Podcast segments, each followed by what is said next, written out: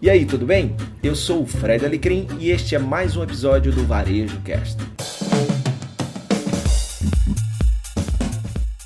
E aí, pessoal, hoje eu tô aqui em mais um episódio do Varejo Cast. Hoje eu tô com meu querido amigo Fernando Kimura e hoje a gente vai falar sobre o que que a gente pode aprender com a arte em momentos como esse.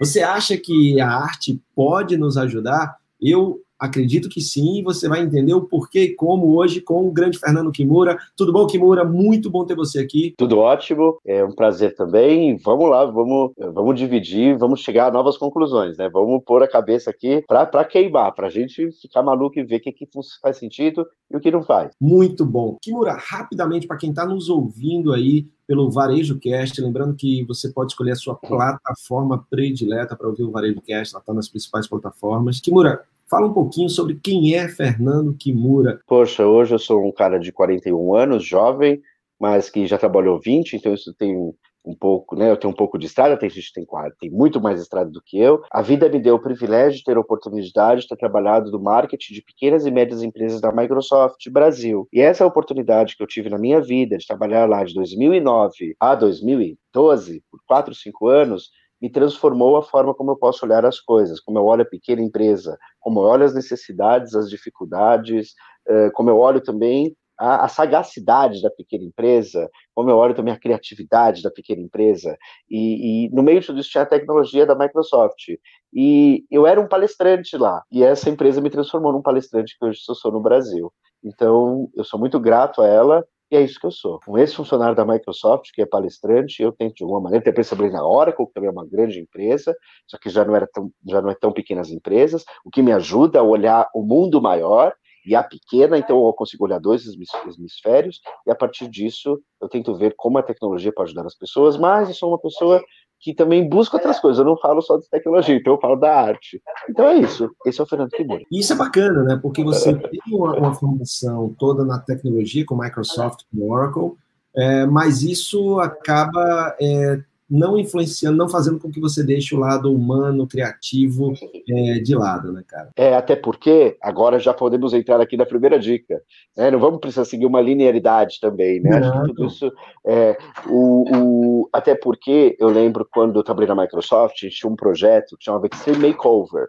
Eu cuidava desse projeto e dava palestras pelo Brasil junto com a Microsoft e o Itaú que era um parceiro da Microsoft naquela época, e eu cuidava desse projeto, esse Makeover. Rapidamente, ele é um projeto naquela revista incrível, Pequenas Empresas, Grandes Negócios, da editora Globo, onde em vez da Microsoft ir lá e comprar um anúncio, ela falar, compra meu produto, compra meu produto, compra meu produto, a Microsoft, junto com o Itaú, comprava um projeto editorial de seis edições da revista que a gente transformava em empresas. Então eram escolhidas três pequenas empresas, a gente transformava. Eu fui o cara que cuidou disso por quatro edições ou três, existiu oito. Antes disso foi um amigo meu, Thiago Rigonati. Eu tinha a oportunidade de da sequência esse trabalho dele. Aquilo ali, Fred, era uma oportunidade de um lar docilar do Luciano Huck. E aí eu percebi uma coisa, foi quando eu percebi que não adiantava chegar numa pequena empresa e falar, compra um servidor, um Windows Server com Exchange, SQL Server, que vai resolver todos os seus produtos, porque a pessoa não tinha um planejamento financeiro.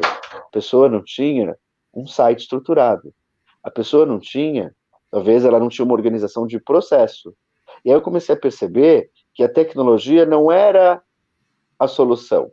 Ela poderia vir até a ser o um problema. E aí eu comecei a ver que tinha gente que arrasava e vendia um caderno e um telefone, e 20 mesas e 20 pessoas sentadas. E não tinha servidor, e não tinha vendas online, e não tinha nada disso. E eu falei, caramba, o meu discurso lá, daquele produto incrível que a Microsoft fez nos Estados Unidos, os caras estão vendendo aqui pra caramba, estão com um caderno, uma caneta, e aquilo não faz o menor sentido. E aí eu comecei a olhar outras coisas, por isso negócio da área. Quando a gente dava essa transformação de produto, eu lembro que a gente transformou uma empresa chamada Platô Buffet, é uma empresa, era no Rio de Janeiro, na Platô Buffet, que era uma coisa incrível, eles tinham uma, um, uma casa que, com todos os pratos para montar o buffet do seu aniversário, do seu casamento, né? E um, um deles era formado em culinária, lógico, em gastronomia, um era em administração, claro, não dá para ser, um faz a comida o outro administra o negócio. Mas o site era ruim, o logo era muito horrível, o cam caminhãozinho deles de chegar no lugar, eu falei, meu, você chega no cliente com esse negócio, e a gente chamou uma agência de publicidade, mudou tudo aquilo,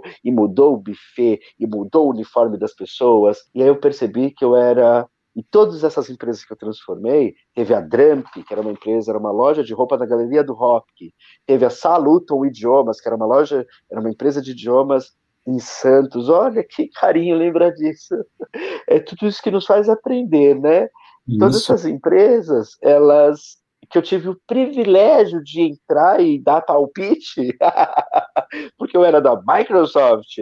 É, todas as empresas, elas também precisavam, Fred, eu olhava e falava, tá, mas eu vou fazer tudo isso aqui incrível, você tem uma tecnologia de último e seu logotipo é feito no Word. Não, a gente não usa o Word para fazer logotipo.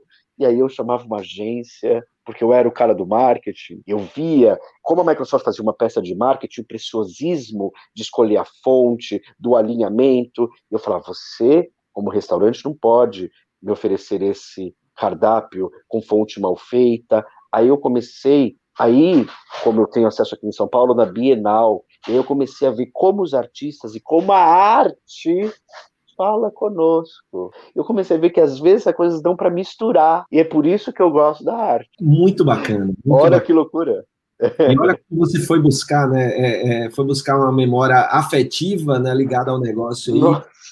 Né? Eu nunca tinha pensado nisso. Veja isso, eu estou chegando a reflexões e conclusões de quem é o Fernando e por que eu sou o Fernando e por que eu tenho uma dica ou um olhar diferente do seu e você vai ter um totalmente diferente do meu e mais enriquecedor do que o meu ou tão complementar quanto porque as suas experiências foram totalmente diferentes da minha. Kimura, e, e olha que interessante, né? Já entrando aí na, na nossa nossa temática, né? que realmente uhum. é linear, não deve ser, porque nossa vida não é linear. Você, você falou aí sobre essa tua experiência na Microsoft e, e como ela é interessante, porque normalmente o, o lado tech pensa na, na, sua solução. Cara tech, sem o touch, né, sem o, a humanização, ele perde muito, né? Ele deixa de doar para o mundo tudo aquilo que a tecnologia pode entregar. Você precisa ter aí, que eu acho que tem essa conexão com a arte que você falou, porque o pouco que eu sei de arte, é, eu entendo a arte como algo subjetivo, algo que é uma conexão do artista com o interior e o exterior, então ele está ali no, no meio, um olhar que ele tem sobre aquilo que vem de dentro, a forma como ele enxerga, e aí vem a criação. Então, você pega uma solução sua, só que ao chegar lá, você se conecta de uma forma humana com aquela pessoa, entende que o problema dela vai além da sua solução e traz junto da sua solução toda uma, uma gama de, de serviços que a sua solução passa a fazer muito mais sentido dentro dela. Isso é a arte na essência, né, cara? Total. Então vamos falar da arte na essência. Eu amo, eu amo um restaurante chamado Mangai. E todas as vezes que eu tenho a oportunidade, o privilégio, hoje nós temos um em São Paulo, eu não vejo a hora de poder ir no Mangai para comer um dadinho de, de tapioca, né? Mas eu lembro quando eu fui no Mangai de Brasília, vamos falar da arte. Na hora em que nós entramos no Mangai de Brasília, bem ao nosso direita, geralmente, fica uma, uma imagem, né, fica uma escultura. Escultura é arte. Sabe aquela escultura que você vê no centro da sua cidade? Aquela escultura que a gente vê do Niemeyer, aquela escultura que a gente vê em Paris, aquela escultura que a gente vê em Salvador.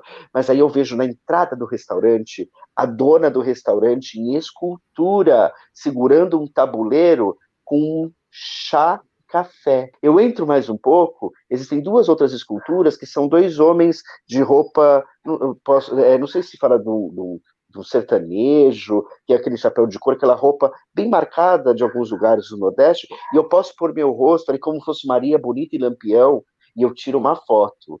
Quando eu vou entrando, eu vejo cactos. Todo lugar é de tijolinho laranja. E aí a decoração vai tendo espelhos pendurados por todos os lugares, e às vezes ele até é decorado com. Isso é quando a gente vai na Bienal, eu já vou chegar lá. Aí ele é todo decorado com um monte de, uh, uh, como você, aqueles raladores, sabe, bonitos de aço, que é bem brasileiro e com cabo de madeira. Aquilo é a cara do Brasil. E aqueles espelhos de moldura laranja, uma parede inteira e uma árvore no meio com vários elementos do Nordeste. E a hora eu lembro até hoje, a hora que eu entrei, estava tocando Chão de Giz com a Elba Ramalho. E o nome dos pratos é pura arte. Tudo isso é arte. Quando eu vou. Agora vamos fazer quando a gente vai no museu. Lembra lá quando você foi no museu? Você entra. tem uma foto. Essa foto, às vezes, é de um mar e uma gaivota. É de como o artista aí tem uma palavra, plenitude. É a forma como aquele artista vê a plenitude. O mangai, quando eu entro no mangai, ouço um chão de giz, conheço tudo isso, é como se eu estivesse entrando num pedaço do Nordeste pensado. Eu entrar aqui na Avenida Faria Lima, mas parece que eu tô no mangá em João Pessoa. A arte tem o poder de nos transportar para outros lugares. E aí, é, entrando muito, é, puxando essa temática nossa, o que aprender com a arte em momentos é, difíceis, né? Eu vou botar uhum. qualquer momento difícil, não vou botar só esse, tá? Eu acho que Exato. quem está nos ouvindo, um momento difícil pode ser um cara que nasceu na Paraíba, é lugar de origem do, dos queridos amigos do Mangai, é, que eu também uhum. sou fã, e o cara foi é, transferido para para São Paulo e está lá muito tempo e tem saudade da, do Nordeste, tem saudade da comida do Nordeste, tem saudade do ambiente do Nordeste. Ele entra no Mangai. Então, o que, que a arte faz com todo esse essa arquitetura cenário que você falou, né? Porque cenário Exato. é arte. Né? Então, essa arquitetura cenário faz com que o cara seja abraçado pela terra dele, ah. mesmo estando distante. Então, ele, naquele momento, cria uma conexão com aquele ambiente que vai além da refeição. Então, não é uma experiência gastronômica apenas. Né? Faz sentido o meu olhar sobre o que você falou? Total sentido. E eu vejo isso em várias outras coisas. Eu, eu gosto de lavar o carro. Lavar o carro aqui em São Paulo é um negócio muito caro. Então, se você não prestar atenção, você pode pagar 100 reais para lavar o carro. Poxa, a gente tem que ter consciência, né, gente? Eu preciso lavar o carro, não posso lavar no condomínio, mas 100 reais é caro. E se eu lavar quatro vezes no mês, são 400. É caro. E aí eu descobri, eu morava num bairro chamado Morumbi, que é um, um, bairro, é um bairro que as coisas são um pouco caras, não moro mais lá. Mas eu morava num outro bairro chamado Santo Amaro, que é um bairro muito mais popular. Santo Amaro. E lá para lavar o carro era 30 reais. O que, que eu faço? Eu paro meu carro, muitas vezes. Então eu, eu não morava. O Morumbi, do Morumbi até Santo Amaro são 3 quilômetros. Em vez de eu pagar 100 reais, eu andava 3 quilômetros, ia no, ia no lava, lava rápido estacionamento, as duas coisas, dois em um, no Morumbi não é dois em um, parava, custava 30 reais, enquanto ele lavava meia hora o carro, eu saía perambulando pelo comércio popular de Santo Amaro, porque aquilo era uma oportunidade de ver como as pessoas vendem. E aí tem casas de produtos nordestinos, tem casas de, de produtos do sul, tem casas porque é um lugar popular, tenta reunir. Isso é muito rico do Brasil. Isso é uma coisa, gente, a gente tem que observar como esses negócios falam, como eles comunicam. Num momento difícil como esse, como a arte me conecta.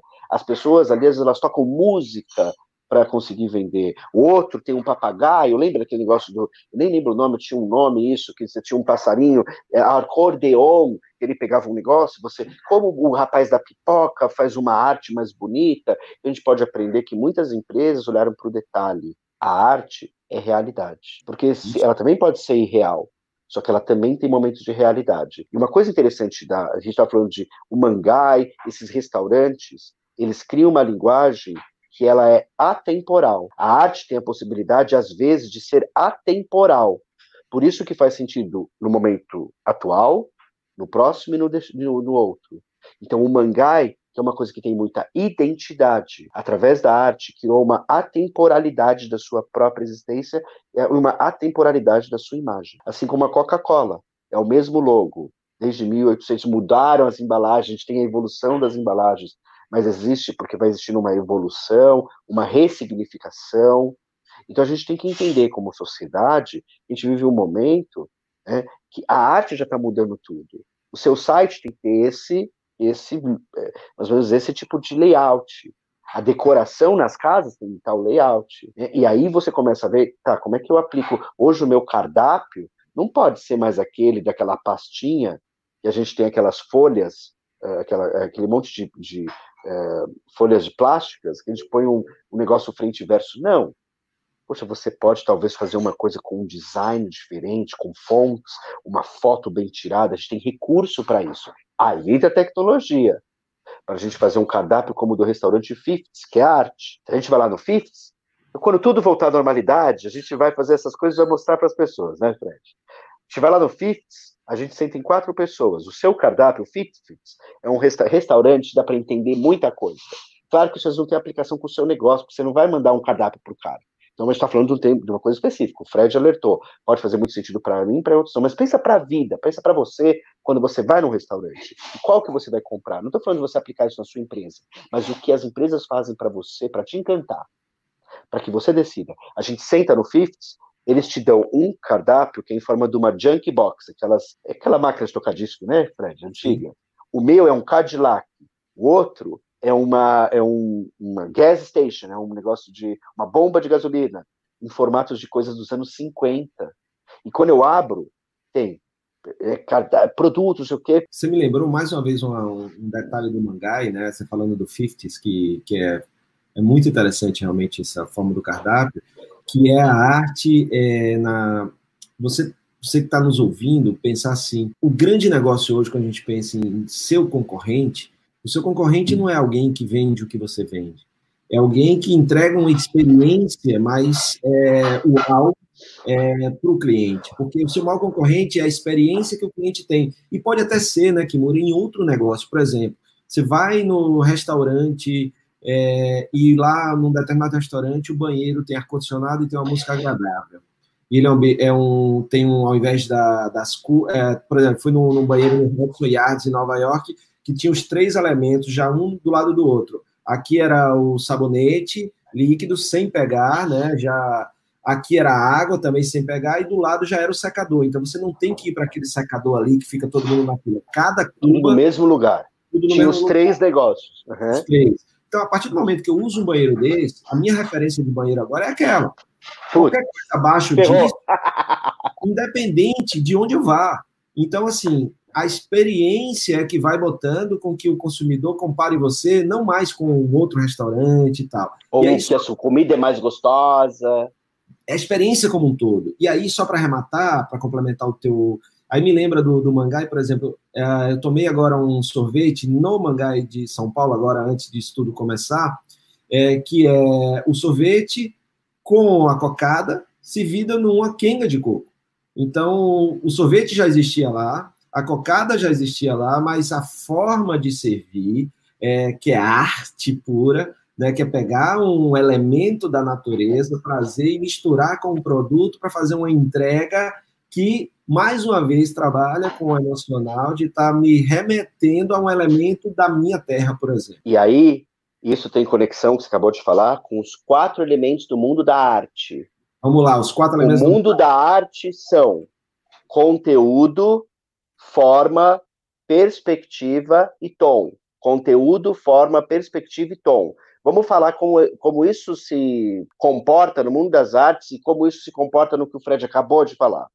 Quando a gente define um conteúdo dentro do mundo das artes, o que é arte?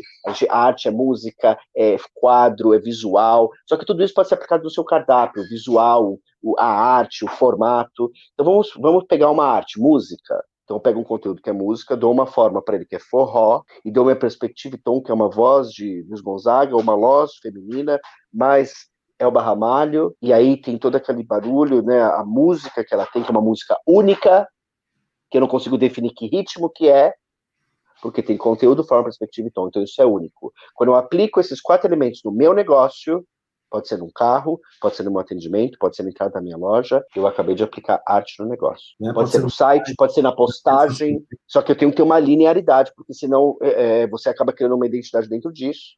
Né? Mas tem os quatro elementos da arte. Então, olha os artistas. Se eu falo para você, David Bowie, o que você lembra? Aquela maquiagem no rosto. Madonna. Se eu falo Elba Ramalho, poxa, aqueles cabelos enormes, cacheados, com sempre um vestido lindo estampado. É isso, é arte. E, e aí, um outro aprendizado com a arte que eu achei fantástico, né? Vê se faz sentido, né? Afinal de contas, o especialista é você. Eu estou só, é, trazendo o meu olhar, refletindo uhum. em tempo real sobre o que você fala e, e, encaixando aqui no mundo dos negócios.